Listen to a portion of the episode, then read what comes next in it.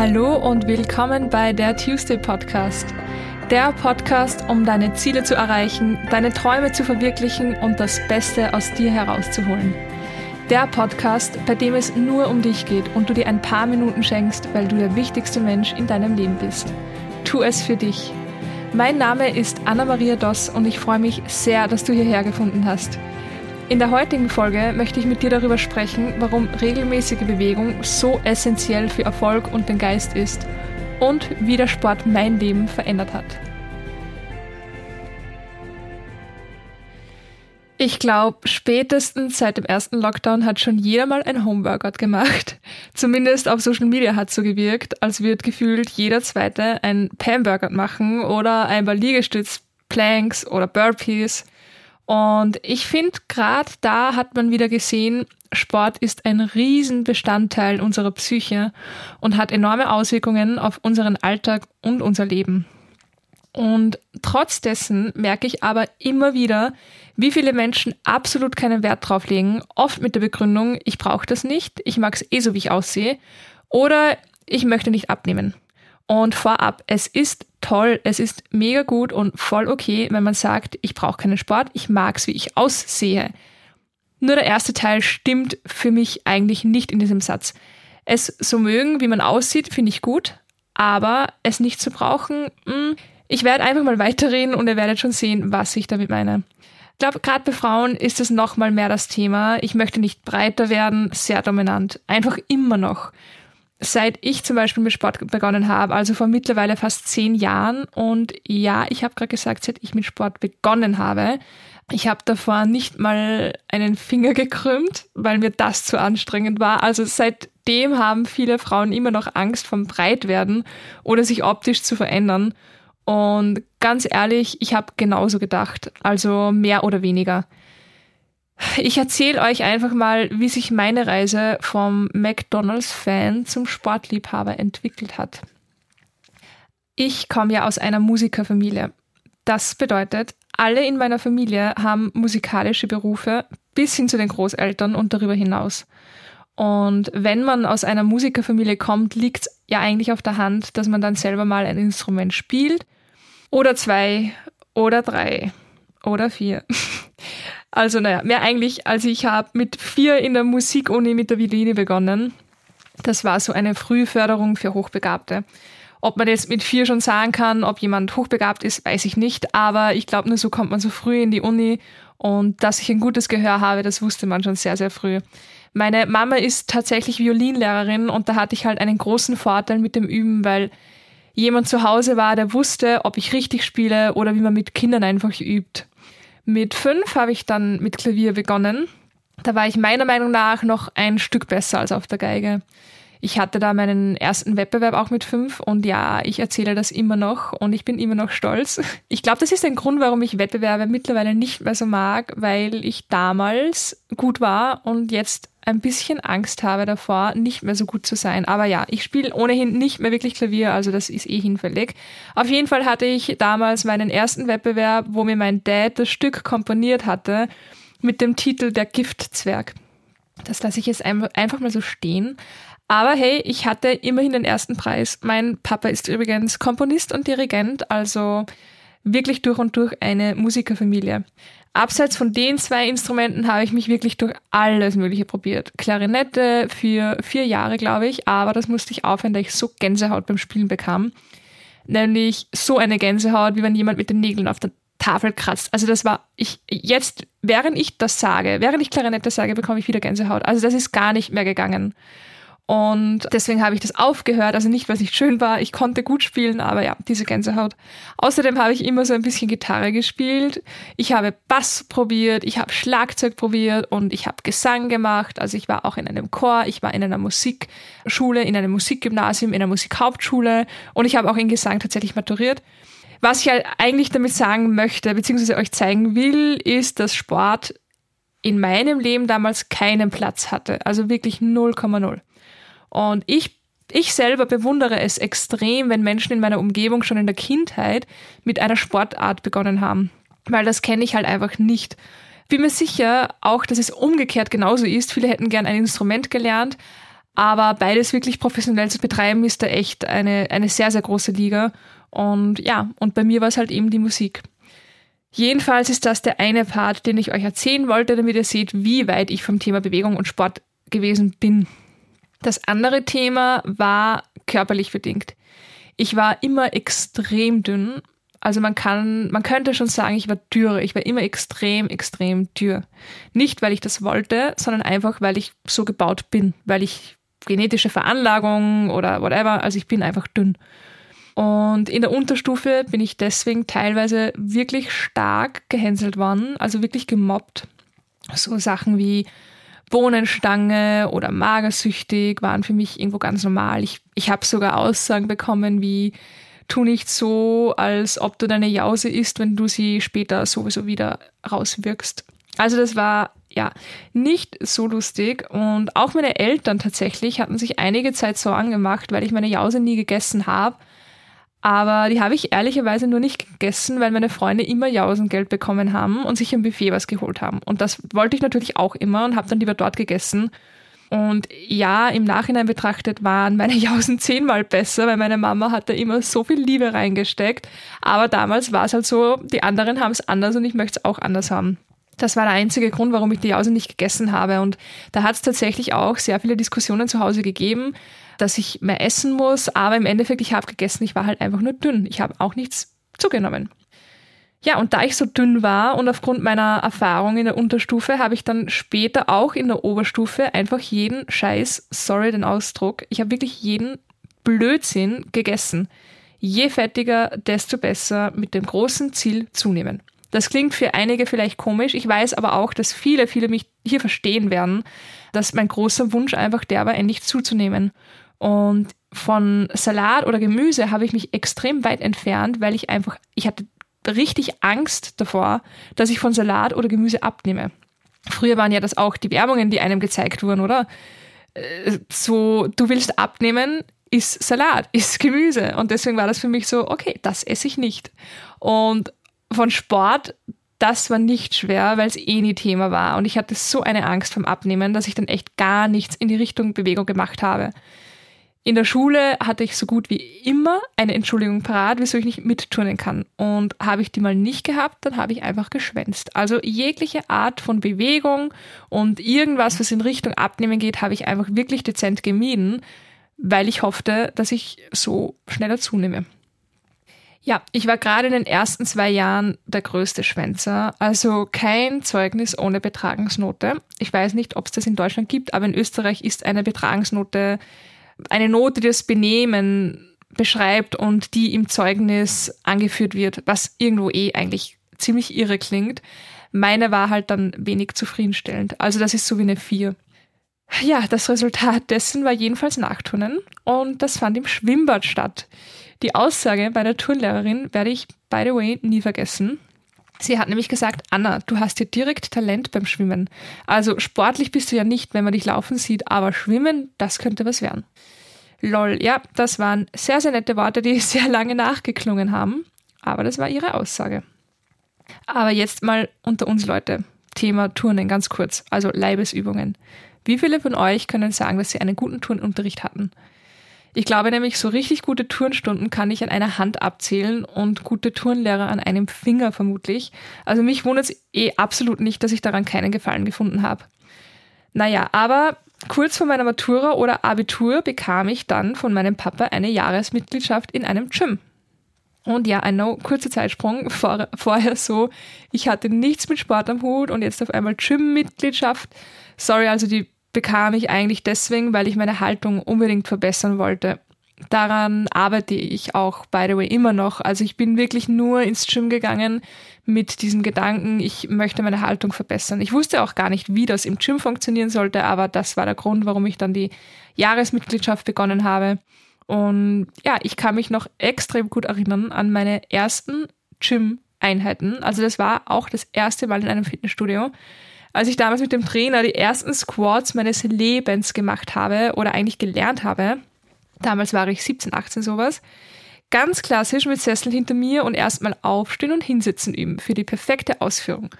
Und ich kam mir damals so blöd vor. Ich dachte mir einfach so, what the hell, wieso mache ich jetzt eigentlich so Seniorengymnastik?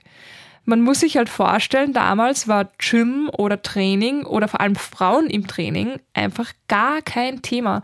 Und so Squats, beziehungsweise damals Kniebeugen auf Deutsch, zu Deutsch, das war so eine typische Teleshopping-Seniorenübung. Ich kannte die von nirgendwo anders. Und ich habe auch damals meinen ersten Trainingsplan bekommen, der für die Zeit eigentlich gar nicht mal so übel war, wenn ich jetzt zurückdenke. Das war ein Ganzkörperplan. Ja, das waren so meine Anfänge im Gym und kurz daraufhin habe ich auch meinen Freund kennengelernt, der wirklich deep in der Thematik bereits damals schon drin war und sich dementsprechend gut ausgekannt hatte. Ich ging also so zwei, dreimal die Woche und konnte mir immer öfter von meinen sogenannten Freunden, ich setze das hier, by the way, gerade unter Anführungszeichen, weil echte Freundschaften durfte ich erst viel, viel später erfahren. Jedenfalls kamen regelmäßig Aussagen wie, du gehst schon wieder ins Gym oder du übertreibst ja schon, du bist völlig süchtig. Und man muss sich mal vorstellen, wie sehr sich das verändert hat mittlerweile. Zum Glück, weil jetzt ist zwei, dreimal die Woche, glaube ich, der Durchschnitt. Und damals war das halt so, wow, okay, du übertreibst komplett. Also wenn ich meine Gym-Tasche mit in der Schule hatte, war das immer so ein großes Thema, dass ich schon wieder gehe. Und nicht nur in der Schule übrigens, sondern auch im Gym wurde ich in der Garderobe angesprochen von älteren Frauen. Also älter sage ich jetzt ab 40. Also sorry, falls sich da jetzt wer angegriffen fühlt. Das ich meine, er ist einfach älter als ich, ja. Ähm, da wurde ich angesprochen mit Aussagen, wie zum Beispiel, wieso gehen Sie denn trainieren? Das haben Sie doch gar nicht nötig, so dünn wie Sie sind. Ja, diese gesellschaftlichen Glaubenssätze sind echt top. Also ich habe das von allen Seiten gehört. Da ich meine Haltung aber echt verbessern wollte und dann auch jemanden an der Seite hatte, der sich auch damit beschäftigt, also mein Freund, bin ich einfach dran geblieben. Und dann, kurzer Zeitsprung wieder, wie von einem Tag auf den anderen sah ich auf einmal das erste Mal, ich nehme nicht ab, nein, ich werde mehr. Mein Körper formt sich, meine Muskeln kommen zur Geltung. Oh mein Gott, ich kann euch gar nicht sagen, wie happy ich zu dem Zeitpunkt war. Endlich mal zunehmen, das ist für mich immer so unmöglich gewesen. Also ich habe ja alles probiert im Endeffekt. Ich habe jeden Blödsinn gegessen und Sport gemieden. Aber ja, damals kamen die ersten Resultate, dennoch ein Körper vergisst nicht und das Resultat meiner nicht so tollen Ernährung hat sich schnell gezeigt. Ich war dann gefühlt einmal im Monat krank, hatte immer wieder Nierenschmerzen, weswegen ich auch zwei, dreimal im Krankenhaus war und hatte auch ständig irgendwelche Bewegchen. Klar kann man die Ursache jetzt nicht benennen, aber ich bin mir eigentlich ziemlich sicher, die ist von meinem Lebensstil gekommen. Also das war, es war wirklich teils nicht mehr normal, wie oft ich verkühlt war oder Seitenstrangangina, Mittelohrentzündung, das waren so die Top 2 oder Top 3 Erkrankungen, die ich dann immer wieder mal hatte. Damals hatte ich auch das erste Mal so richtig was von Carbs, also Kohlenhydraten, Fats und Proteinen gehört. Also bewusst, ich habe es schon mal gehört, aber ich hatte keine Ahnung, was das sein sollte und habe mir einen Crashkurs über die Welt der Nährstoffe geben lassen von meinem Freund, weil ich wusste, dass ich an meiner Ernährung erheblich was ändern musste. Ich meine, ich habe, glaube ich, echt jahrelang kein Gemüse richtig gegessen. Und für mich war das alles so extrem neu. Was ist Reis, was ist Ei, welche Nährstoffe haben Kartoffeln und so weiter. Und ja, Stück für Stück habe ich versucht, einfach etwas ausgewogener zu essen. Die Kombination aus halbwegs gesundem Essen und Sport hat sich dann nach einiger Zeit nicht nur körperlich gezeigt. Also ich war echt kaum noch krank. Eigentlich, eigentlich war ich damals dann nicht mehr krank, ich war nie krank und das Problem mit den Nieren tauchte auch einfach nie wieder auf. Aber das Ganze hat sich eben auch psychisch gezeigt. Durch das regelmäßige Trainieren und durch das Commitment im Sport bekam ich das erste Mal in meinem Leben so richtigen Respekt vor mir selber. Ich habe einfach angefangen, mich selbst ernst zu nehmen, gerade damals, wo diese Themen noch gar nicht so angekommen waren bei den jungen Menschen. Auch in meinen anderen Tasks im Alltag habe ich plötzlich viel mehr Commitment gezeigt und wurde einfach strukturierter. Also einfach dieser Respekt vor einem selber, dass man weitermacht, dass man trainieren geht, dass man seinen Körper formt, dass man sich was Gutes tut. Der war so, so stark und tatsächlich traurigerweise das erste Mal in meinem Leben so richtig da.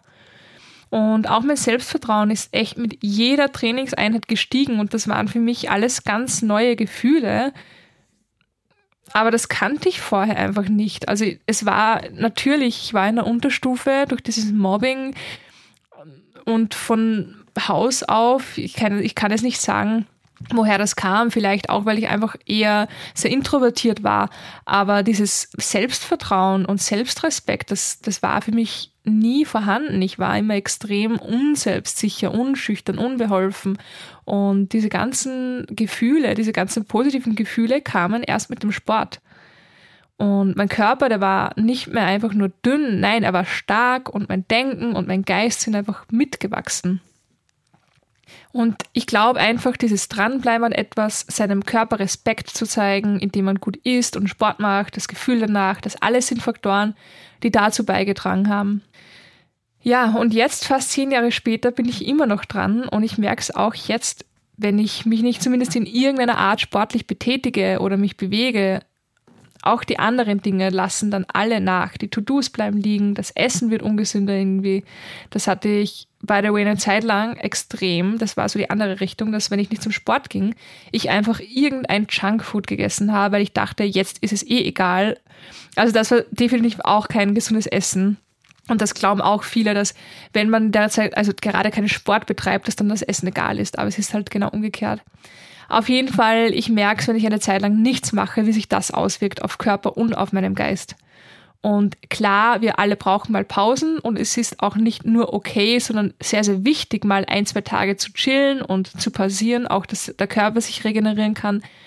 Aber ich glaube, da brauchen wir eh gar nicht diskutieren. Also das, das, das, ist, das liegt auf der Hand, dass wir mal Pause brauchen, um zu funktionieren, um die Batterien aufzuladen. Aber dieses regelmäßige ist einfach so, so, so wichtig gewesen für mich, auch jetzt noch und für meine Psyche. Dieses Dransein, die kleinen Erfolgserlebnisse und viel mehr, was einem der Sport bringt, wird kurz- oder langfristig oder kurz- und langfristig nur positive Aspekte bringen. Und ich weiß, hätte ich damals nicht mit dem Sport begonnen, dann wäre ich beruflich und als Mensch nicht dort, wo ich jetzt bin. Also Leute, egal was ihr macht, welchen Sport, welche Bewegung, ihr habt damit schon gewonnen. Und ich bin mir sicher, viele von euch haben das auch Gefühl, was ich hier gerade erzähle. Ich bin mir sicher, jeder, der schon länger was macht oder sich mit diesem Thema auseinandersetzt, weiß genau, was ich meine. Und wenn einige von euch immer noch denken, Sport kann sich nicht auf den Geist auswirken, erzähle ich euch was ultra spannendes. Laut Harvard-Studien ist die Wahrscheinlichkeit nämlich bei Menschen, die dreimal die Woche Sport machen, regelmäßig, um 34 Prozent geringer, Demenz zu bekommen. Und ich hatte schon einige Demenzpatienten.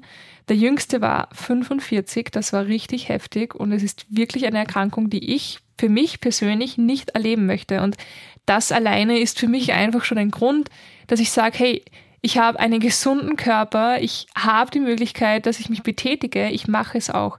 Nicht jetzt auch nur wegen diesem Faktor mit der Demenz, sondern auch, ich glaube, gerade in meinem Beruf äh, werde ich immer wieder daran erinnert, was für ein Glück ich habe. Ich habe einen Patienten im Rollstuhl, der ist auch um die 45, hat, ähm, also ist sehr ich, wohlhabend, ist jetzt wieder eine Interpretation, aber ihm, ihm geht es finanziell nicht sehr schlecht, er ist auch selbstständig, hat den Ironman ich glaube, zwei oder dreimal gemacht und ja, ist dann im Rollstuhl gelandet. Und jedes Mal, nachdem ich bei ihm die Therapie verlasse, also ich mache bei dem einen Hausbesuch und jedes Mal, wenn ich gehe, merke ich wieder so, hey Anna, du gehst jetzt zu Fuß zur U-Bahn und nicht mit dem Bus, weil du kannst gehen. Und du kannst froh sein, dass du gehen kannst. Und ich, ich mache das auch tatsächlich sehr, sehr oft. Ich, ihr wisst ja, in meiner Morgenroutine gehört die Dankbarkeit dazu. Dankbarkeit ist übrigens neben der Liebe die stärkste Energie, die es gibt. Und ich bedanke mich irrsinnig oft an meinem Körper, also ja, an meinem Körper. Ich bedanke mich an meinem Körper, dass er da ist, dass er gesund ist, dass er funktioniert, dass alles so zusammenspielt, wie es zusammenspielen soll und dass ich trainieren kann und dass ich Sport machen kann. Und auch die psychische Gesundheit kann mit Sport verbessert werden, weshalb ich einfach immer der Meinung sein werde, Sport ist gesund für Körper und für den Geist. Und ganz ehrlich, Leute, ich bin bei Gott nicht sportlich. Also alle Sportarten, bei denen man in irgendeiner Art und Weise Talent benötigt, könnte mich vergessen. Ich habe einiges probiert, ich habe Tennis probiert, wobei das möchte ich wieder probieren. Aber auch alle anderen möglichen Sportarten. Ich sage eigentlich von Grund auf dann immer nein, will ich nicht probieren, weil ich einfach kein Talent habe. Also ich glaube schon, es gibt Typen, die sind einfach, einfach ein bisschen talentierter, was Sport betrifft, und ein bisschen weniger talentiert, wie zum Beispiel in der Musik eben. Und klar, jeder soll singen, der singen will zum Beispiel, aber da gibt es halt dann das Talent, dass man zum Beispiel am Klavier die beiden Gehirnhälften getrennt voneinander benutzen kann oder eben, dass man ein absolutes Gehör hat. Aber da fehlt mir zum einen der Ehrgeiz und zum anderen das Talent, dass ich da jetzt eben ganz was Neues in der Sportrichtung probiere.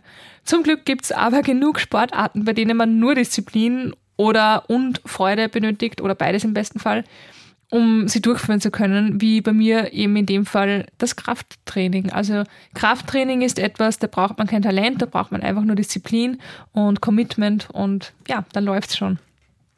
Jetzt kann ich echt stolz sagen, dass ich seit mehr als acht Jahren regelmäßig Sport betreibe und eigentlich seit über acht Jahren, ja, also es sind eigentlich fast zehn, aber ich will noch nicht ganz einsehen, dass ich dass das einfach schon so lange her ist. Zehn Jahre klingt einfach ultra lang. Aber ich bin mir sicher, dass sich mein beruflicher Alltag als auch meine Psyche einschränkt, würde ich einfach mit dem Sport aufhören. Also zu 100 Prozent. Und ja, ich bin gespannt, wie das bei euch ist. Ich bin auch mega gespannt, wie euch die Folge gefallen hat und vor allem, wie ihr zum Thema Sport steht. Ihr könnt es mir gerne mitteilen in den Kommentaren oder ihr könnt mir auch auf Instagram per Direct Message schreiben oder unter meinem Post. Pineapples and Wine heiße ich dort. Und ja, ich freue mich sehr, sehr auf den Austausch.